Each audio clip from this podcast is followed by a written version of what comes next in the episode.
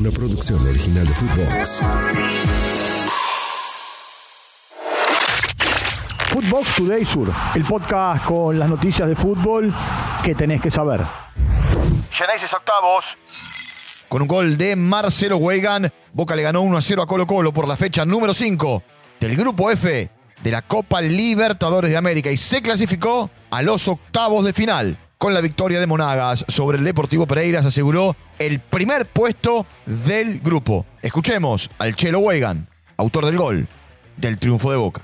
Sí, la verdad que, que también hice uno muy importante con Mineiro, pero bueno, no me lo cobraron. Hoy tuve revancha y la verdad que estoy muy feliz. Nada, la verdad que es para aplaudirlo. Hacemos una linda dupla, la verdad que nos llevamos muy bien, somos muy compañeros. Y cuando hay que jugar, jugamos con seriedad y la verdad que se merece este presente. La gente lo ovacionó y estoy muy feliz por él. Sí, ahora hay que pensar en la NUD, respondiendo de esta manera y mejor. Boca es una enfermería, pues durante el encuentro salieron lesionados Langoni y Merentiel. Finalizaron con molestias Fabra y Advíncula y además se confirmó el desgarro de Marcos Rojo.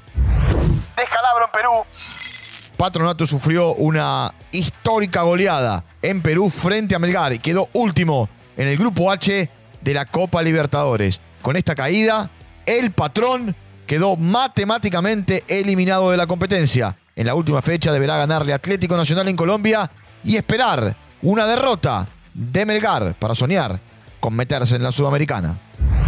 Triunfo histórico.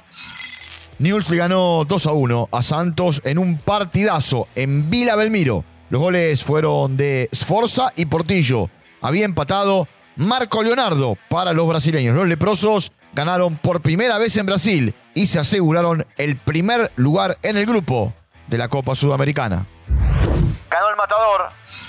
Tigre derrotó 2 a 1 a Puerto Cabello de Venezuela en victoria. Goles de Luciati y el paraguayo Armoa. Descontó Denny Pérez para el conjunto venezolano. Con este resultado está clasificado, pero dependerá de un mano a mano con San Pablo para saber si es primero o segundo del grupo.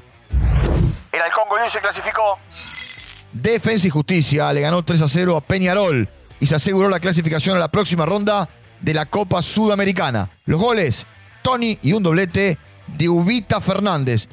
Llegó a 12 puntos y se aseguró un lugar entre los dos primeros del grupo F, aunque deberá definir con Millonarios si es primero o segundo del grupo. La escaloneta de gira.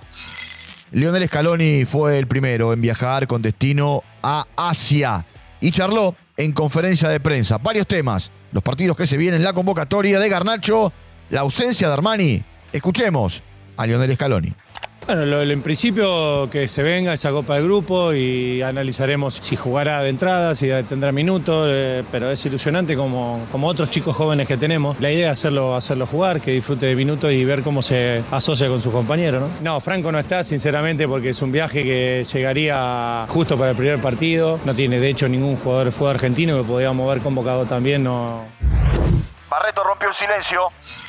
Sergio Barreto habló de su salida Independiente y rompió el silencio luego de su venta a Pachuca de México, la cual ayudará a sanear económicamente al club de Avellaneda. Lo escuchamos. Siempre yo hablé con mi representante que nunca fue mi intención de ir, que querer ir libre ni nada. Siempre fue querer ayudar al club, que como ellos me ayudaron a mí también. Que sí, que ni bien supe de la venta, eso, que fue mi prioridad, eso decirle a mi representante que, que iba a donar el 10% para ayudar al club. Y Talleres pasó de ronda. En la provincia de La Rioja, Talleres de Córdoba le ganó a Chacarita 2 a 0 con goles de Ramón Sosa y un golazo de Nahuel Bustos y se metió en 16 avos de final de la Copa Argentina, donde se enfrentará a River Plate. Di María se despidió de la Juve.